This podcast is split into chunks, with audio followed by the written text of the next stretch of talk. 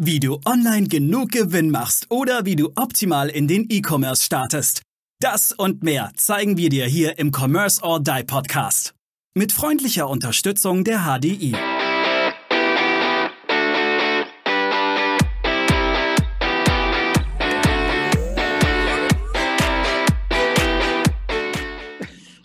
Liebe Zuhörer, liebe Zuhörerinnen, willkommen zurück bei einer neuen Folge von Commerce or Die Online. Heute haben wir einen Spezialgast für euch Zuhörer und für dich Zuhörer und zwar wir haben den Bundesvorsitzenden der Wirtschaftsunion Deutschland. Das ist für alle, die die Wirtschaftsunion nicht kennen, das ist der größte Unternehmer- und Führungskräfteverband von, von Menschen, Führungskräften, Unternehmern unter 40. Und Sebastian Döberl ist unser derzeitiger Bundesvorsitzender und ganz eng verzahnt mit der Deutschen Industriehandelskammer.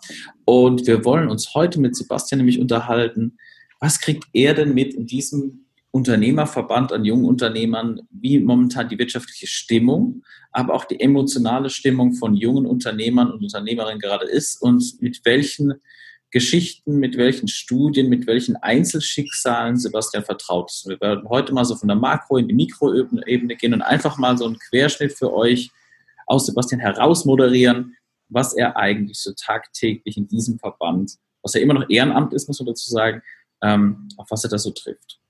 Und äh, Sebastian, da würde ich gerne die erste Frage an dich stellen. Vier Monate Corona, vier Monate Ungewissheit, vier Monate äh, Chancen, aber auch ganz, ganz, ganz, ganz, ganz viele Risiken und viele Einzelschicksale. Was ist denn so dein bisheriges Fazit, was du da, da oben an der Spitze von unserem äh, Wirtschaftsunionverband erlebt hast? Ja, vielen Dank. Hallo erstmal zusammen. Hallo, liebe Zuhörer. Vielen Dank auch für die Einladung. Ja, du hast es gerade schon gesagt, vier Monate Corona. Ähm, Ungewissheit, das, so war der Anfang. Also ich, ich beschreibe das immer so, ganz am Anfang war so eine Schockstarre. Ähm, viel, in vielen Betrieben, auch bei uns im Verband. Ähm, da musste man sich erstmal sammeln und sich erstmal so überlegen, Mensch, was ist denn das? Und, und zum Teil ist es ja heute noch so, dass die Leute Corona an sich nicht wirklich greifen kann, weil glücklicherweise in Deutschland ja auch die Fallzahlen relativ gering sind. Was hat das aber für unsere Mitglieder betroffen oder was war so mein Tagesgeschäft am Anfang bei Corona? Zwei, zwei Stränge hatte das. Zum einen den Verband, du hast es gerade gesagt, wir sind ehrenamtlich unterwegs, ähm, am Laufen zu halten, also auch der, die Verbandsarbeit die, zu digitalisieren, ähm, hier die rechtlichen Fallstricke zu umgehen, dass man einfach Beschlüsse fassen kann, dass man Bundesvorstandssitzungen oder Delegiertenversammlungen abhalten kann. Das war so der, ein, der technische Strang, sage ich mal.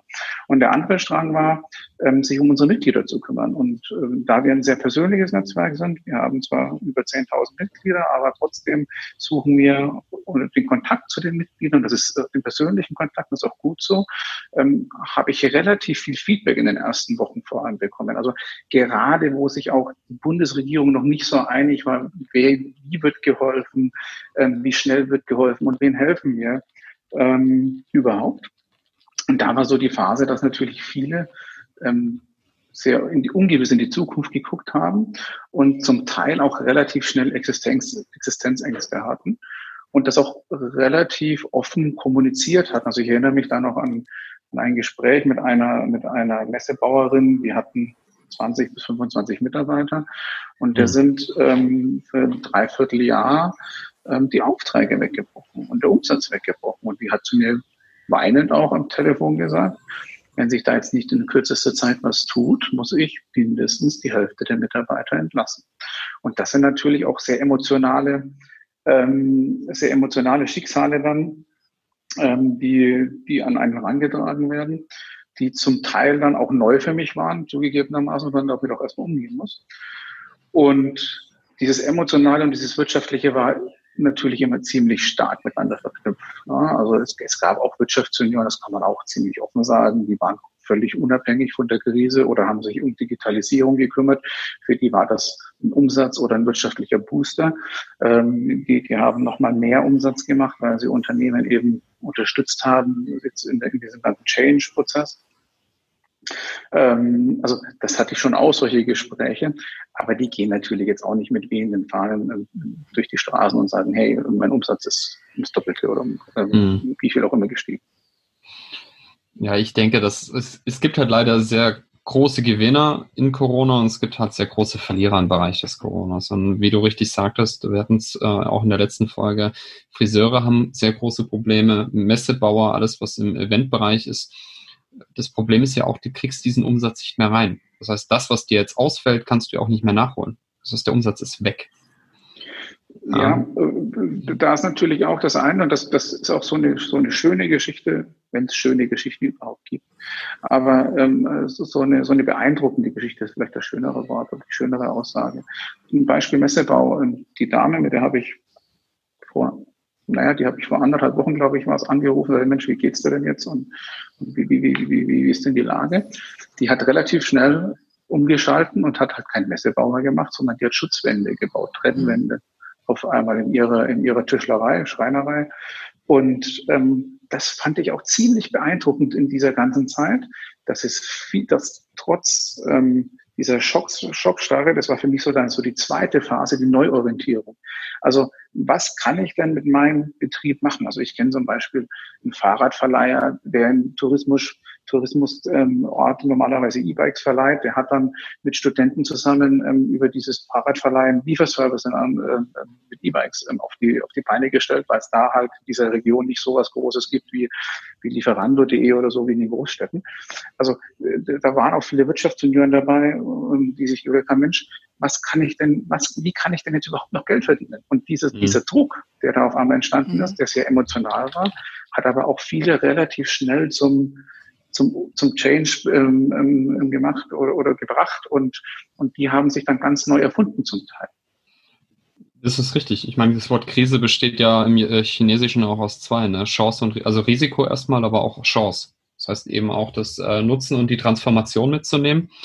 Aber es gab ja auch super tolle Projekte aus den Wirtschaftsunionen. Ich erinnere mich da an diese ganzen Gutscheinprojekte. Die sind ja dann auch, sich Berlin hat, war ganz stark meines Wissens, ja, die kam ja auch. Also er hat sich aus der WJ auch ähm, sehr viel Solidarität mit vielen Unternehmen gezeigt, denen es in der Krise nicht so gut ging.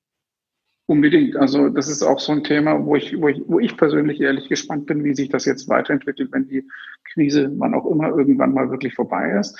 Aber da ging es ja dann meistens darum, lokale ähm, Läden zu unterstützen, Gutscheine vorher zu kaufen, gerade in der Gastronomie auch, und dann vielleicht äh, dann erst einzulösen, ähm, wenn alles vorbei ist und man sich wieder gemütlich, vielleicht wie auch jetzt, wo man sich jetzt zum Teil schon wieder relativ, relativ frei mit Einschränkungen bewegen kann. Ähm, aber auch, auch das gab es natürlich und es gab dann auch ganz, ganz viele, viele Netzwerkthematiken über Facebook, über andere Kanäle, wenn Fragen gekommen sind, wie dann auch diese Soforthilfen angelaufen sind. Ob die jetzt für alle gut und zutreffend waren oder nicht, kann man, kann man sich nochmal gesondert darüber unterhalten. Aber so, also ich kann mich noch erinnern, so, so, vermeintlich vielleicht für den, für den einen einfache Fragen, wie, wie kann ich Kurzarbeitergeld stellen? Kam auf einmal, kam auf einmal auf und dann haben sich ganz, ganz viele Leute auf einmal gemeldet, ganz viele Wirtschaftsunion gemeldet, Mensch, ich, ich zeig dir das oder ich sag dir das mal schnell, ruf mich an. Und das hat sich dann auch ein bisschen personalisiert mit, mit, mit, mit auf technischer Art, also mit, mit gewissen Gruppen auf Facebook oder eben auch über unsere Businessliste, die es da gibt. Ähm, also dieser Zusammenhalt und, und diese, dieser Austausch war dann schon enorm und, und die Personale haben dann geholfen bei, bei Kurzarbeitergeld zum Beispiel oder andere mhm. Berater haben dann geholfen, wie kann man Soforthilfe beantragen oder welche Soforthilfen gibt es überhaupt. Und das wurde zum Teil dann auch wirklich unentgeltlich und, auch einfach aus, ähm, ja, aus Verbundenheit gemacht. Mhm. Hättest, hättest, du, Sebastian, hättest du gedacht, dass wir uns, als, dass man sich als Unternehmer, wir als, als Unternehmer hier in Deutschland, wo man ja oft sagt, wir sind satt, so schnell entwickelt, so viel Kreativität auf einmal herausbläst, es sich so schnell anpasst im Endeffekt. Hättest du das vorher erwartet, dass sowas möglich ist? Weil man hat ja immer so das Bild ne, von außen, ja, die Unternehmer, der fette Unternehmer ne, mit seinem großen Industriezweig und es ist ja aber auch ganz, ganz oft ja gar nicht so. Das ist ja, wir sind ja oft als Klein Kleinunternehmer, Einzelkämpfer, kleine Gruppen etc. Aber hättest du gedacht, dass sich so schnell so viel kreative Nein. Energie wieder nach vorne bewegt? Nein, nein, nein. Und das ist aber auch, ähm, also nein, ich hätte es nicht gedacht. Und zwar auch aus dem Grund, weil viele, nicht alle, aber viele waren schon satt. Wir hatten Vollbeschäftigung, die Auftragsbücher waren voll. Ähm, wie gesagt, nicht bei allen, aber so im, im Querschnitt auch in der deutschen Wirtschaft, der deutschen Wirtschaft ging es schon relativ gut. Und dann nochmal zu sagen, wenn es mir schon gut geht, eigentlich müsste man ja sagen, also klassische Theorie, mir geht's gut, ich muss für die Zukunft vorsorgen, ich muss weiterentwickeln, ich muss mir neue Ideen machen. Aber die meisten waren einfach so damit beschäftigt, ihr Tagesgeschäft, ihre Aufträge abzuarbeiten, dass die sich eben nicht ähm, den, Hintern von, den, den Hintern vom Sofa hochgehoben haben und gesagt, ich schaue mir mal, wie könnte ich mich weiterentwickeln, welche neuen Ideen gibt's. Und dann war es halt so, der Schock war da und dann ging halt nichts mehr. Und das hat mich schon beeindruckt. Und, und das war ja auch so ein Thema Digitalisierung. Wer hätte gedacht, wer hätte gesagt, dass wir in Deutschland, egal ob es in der Bildung ist oder in anderen Möglichkeiten in der Kommunikation, so ein Digitalisierungsschub gerät. Ähm, das, das ist eine, das ist vielleicht der, der einzige Vorteil von Corona, dass wir jetzt mal so, so einen Katalysator hatten, das war dann Corona, um auch einfach in der Digitalisierung voranzukommen. Das ist richtig. Ich glaube, das Thema Homeoffice, wie oft hat man vorher gehört, das geht bei uns nicht im Unternehmen. Ähm, äh, zack, zwei Wochen waren alle Mitarbeiter im Homeoffice bei vielen. Also ich glaube, da ist viel möglich gemacht worden auch jetzt. Aber wenn, wenn ich da kurz, kurz einhaken darf, Homeoffice ist so ein schönes Beispiel. Homeoffice, ich, wir hatten jetzt den, den digitalen Know-how-Transfer, wo man sich mit ähm, Politikern ähm, trifft oder online trifft.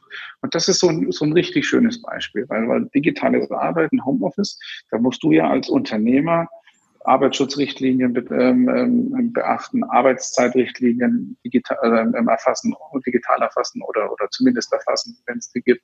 Also du hast eigentlich relativ viel Regularien, um jemanden ins Homeoffice zu schicken. Ja. Jetzt war Corona da, jetzt war das aber alles gar kein Problem mehr. Jetzt hat aber auch keiner mehr mehr, mehr kontrolliert. Also auch das, also auch Abgeordnete haben logischerweise ihre Mitarbeiter ins Homeoffice mhm. gesetzt. Also wenn es dann sein muss, weil es nicht mehr anders geht, dann geht es auf einmal. Und dieses, das würde ich mir für die Zukunft wünschen, äh, vielleicht noch ganz kurz hier, dass wir uns auch in Zukunft einfach mal Sachen trauen ähm, ja. und experimentierfreudig sind, die wir uns sonst halt nicht getraut haben. Aber lass mich da einhaken. Bist du der Meinung, das wird ein, ein Reroll geben in diesem Bereich des Homeoffice, weil dann jetzt auf einmal wieder kontrolliert wird? Weil ich sag mal, ich muss ja prüfen, was hat mein Mitarbeiter zu Hause für ein Zimmer? Ist es denn abschließbar, wenn er sensible Daten hat? Passt das Licht? Hat er ein Fenster?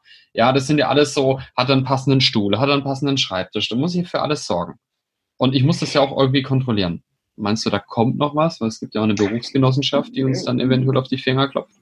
Ja, das glaube ich nicht. Vielleicht die Berufsgenossenschaft, aber zum einen ist da ja ganz viel in Bewegung. Der Hubertus Heil, unser Arbeitsminister, hat ja gleich mal die Chance ergriffen und gesagt, Mensch, wir brauchen ein Recht auf Homeoffice für die Mitarbeiter. Da sind wir Wirtschaftsunion ja grundsätzlich dagegen, sondern wir sagen, ähm, also wir sind nicht gegen das Homeoffice, sondern wir sind gegen das Recht auf Homeoffice, wo wir, wir sagen einfach, die Arbeitnehmer und die Arbeitgeber sollen das miteinander selbst vereinbaren. Ja. Und es wäre vielleicht geschickt, ähm, wenn der Staat ähm, das fördern würde für beide, für, für beide Seiten.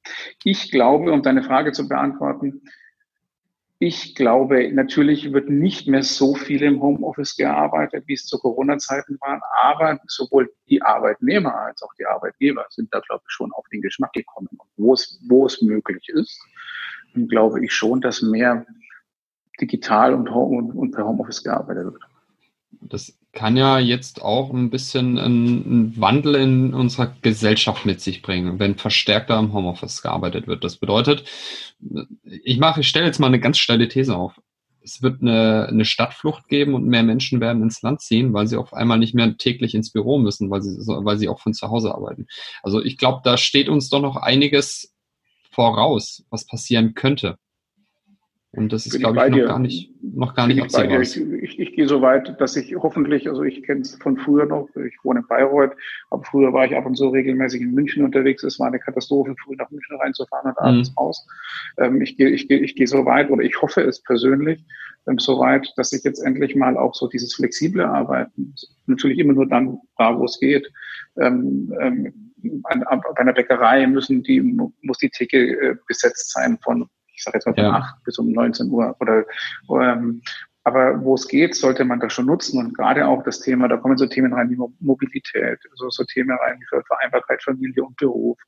Ähm, das müssen die Menschen aber auch, und das sagen mir meine Mitarbeiter zum Beispiel auch, ich musste das erstmal lernen, eigenverantwortliches Arbeiten, mhm. nicht ja. mehr von 7.30 Uhr bis 17 Uhr im Büro zu sein, sondern ich habe dann zum Beispiel gesagt, wann ihr eure Arbeit macht, ist egal. Das Telefon muss von 7 bis 17.30 Uhr ähm, besetzt sein. Sprecht es untereinander ab, wer wann das Telefon besetzt und wann ihr eure Aufgaben macht, das ist nicht mein Thema.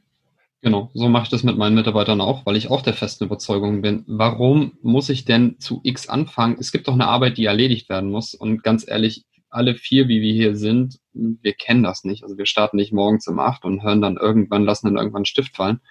Bei uns, wir sitzen dann auch am Wochenende mal da oder abends 22 Uhr und schreiben noch irgendwelche Berichte. Also ich weiß, dass es Daniel, Steffi und mir so geht und ich gehe davon aus, Sebastian, dir geht's genauso. Gut, wir sind ja auch Unternehmer. Das ist ein bisschen anders. Genau. Ja, aber es ist, ist, ist glaube ich, egal, ob das jetzt eine Unternehmer sind oder ob das auch Mitarbeiter sind. Also ja, es ist, wie gesagt, wir haben ja gesagt, es ist eine super Chance. Das kommt aber auch drauf an, ne? wenn du zum Beispiel am Kundendienst bist und dann gibt es bestimmte Erreichbarkeiten, die gewährleistet sein müssen. Wo du die wahrnimmst, ist jetzt egal. Aber wir haben auch gemerkt bei uns, es ist mega gut gegangen, der Übergang im Homeoffice, in einer Kommunikationsagentur. Aber wir merken auch, welche Art von Menschen hier arbeiten. Das sind ganz viele, hier arbeiten ganz viele Menschen, die den Austausch zueinander suchen und zwar ganz persönlich, weil Kreativität entsteht halt, wenn Menschen sich, wenn Menschen sich unterhalten. Und das ja. ist das, was wir ein, was wir auch gesagt haben, was uns auch im Verein passiert ist. Vielleicht kannst du, Sebastian, da gleich nochmal eingehen, ist, wenn so der, der, der emotionale Kit zueinander, weil die ganzen Teams, Zoom, Videokonferenzen sind cool, aber man man geht sehr auf Sachliche ein, auf die, auf die Aufgabe und das Geplänkel außenrum, der Spaß, der kommt natürlich jetzt nicht ganz so weit. Natürlich macht man auch sowas wie ähm, freitags nach halb fünf bis fünf Biertrink-Meetings, wo jeder mit seinem Bierchen vom Zoom sitzt oder vom Team sitzt. Ist aber natürlich auch nicht das Gleiche. Und du merkst jetzt, sobald, sobald es zu der ging, dass viel mehr wieder zurück ins Büro kommen, obwohl sie die Chance haben, Homeoffice, im Homeoffice zu arbeiten. Das ist natürlich auch schön zu sehen. Also da bin ich, da bin ich bei dir. Also ähm, zu, auf, auf die Verbandsebene bezogen muss man ganz klar sagen, ähm, ähnlich wie es du jetzt auch gesagt hast, unser Verband war sehr produktiv in dieser Zeit. Also es, es gab viele tolle Aktionen. Wir haben politische Kampagnen sowohl auf Bundes-, Landes- oder auch ähm, Kreisebene aufgesetzt und durchgezogen. Ähm, die harten Fakten, so nenne ich es jetzt mal, die sind wunderbar weitergelaufen. Die waren vielleicht sogar besser, wie wenn, wie, wenn man, wie wenn kein Corona da ähm, gewesen wäre. Das weiß ich nicht. Aber was natürlich fehlt, und der Mensch ist glücklicherweise ein sozial angehaucht und braucht das Zwischenmenschliche. Das fehlt. Und, und reines Homeoffice könnte ich mir zum Beispiel auch nie vorstellen bei mir im Betrieb, sondern auch, also Kommunikation ist vielleicht noch ein bisschen was anderes wie, wie, wie bei uns im, im, im technischen Vertrieb, was wir hier haben. Aber die Leute müssen sich regelmäßig auch mal sehen, auch mal, auch, auch in, den, in den Kaffeepausen mal zusammenreden oder auch mal in der Mittagspause. Und, und dieses Bier-Meeting, was du jetzt so schön, wie es du gesagt hast, oder dieses Zoom-Meeting am Freitagnachmittag mit dem Kaffee, muss ja nicht immer Bier sein, ähm, hatten wir auch. Aber das ist nochmal, also das Gespür ähm, für den Menschen. Es geht übrigens auch mir so aus persönlicher Erfahrung, wenn ich Sitzungsleitung mache, Sitzungsleitung, Bundesvorstand, ähm, digital ist für mich wesentlich anstrengender, als eine mhm. Präsenzsitzung zu führen, weil ich kein Gespür für die Menschen in dem Moment habe. Wie reagieren sie? Ich sehe zwar alle so ein bisschen im kleinen, im kleinen Fenster auf meinem Bildschirm, aber so dieses, diese zwischenmenschliche Ebene, die ist komplett weg.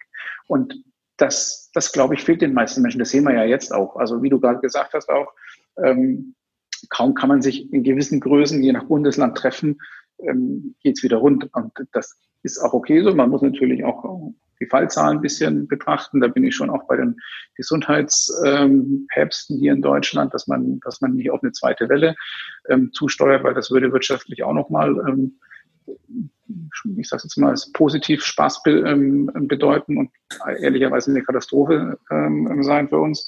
Aber ähm, Leute, die Leute müssen sich sehen, die, die müssen miteinander reden, die, die, die müssen sich in die Augen schauen können. Gut, wir Menschen sind einfach Sozialtiere. Das hat auch was mit unserem Mittelhirn zu tun. Ja, wenn man sich den Aufbau von unserem Hirn anschaut, nach, nach dem Stammhirn kommt eben das Sozialhirn. Und ich finde das auch so.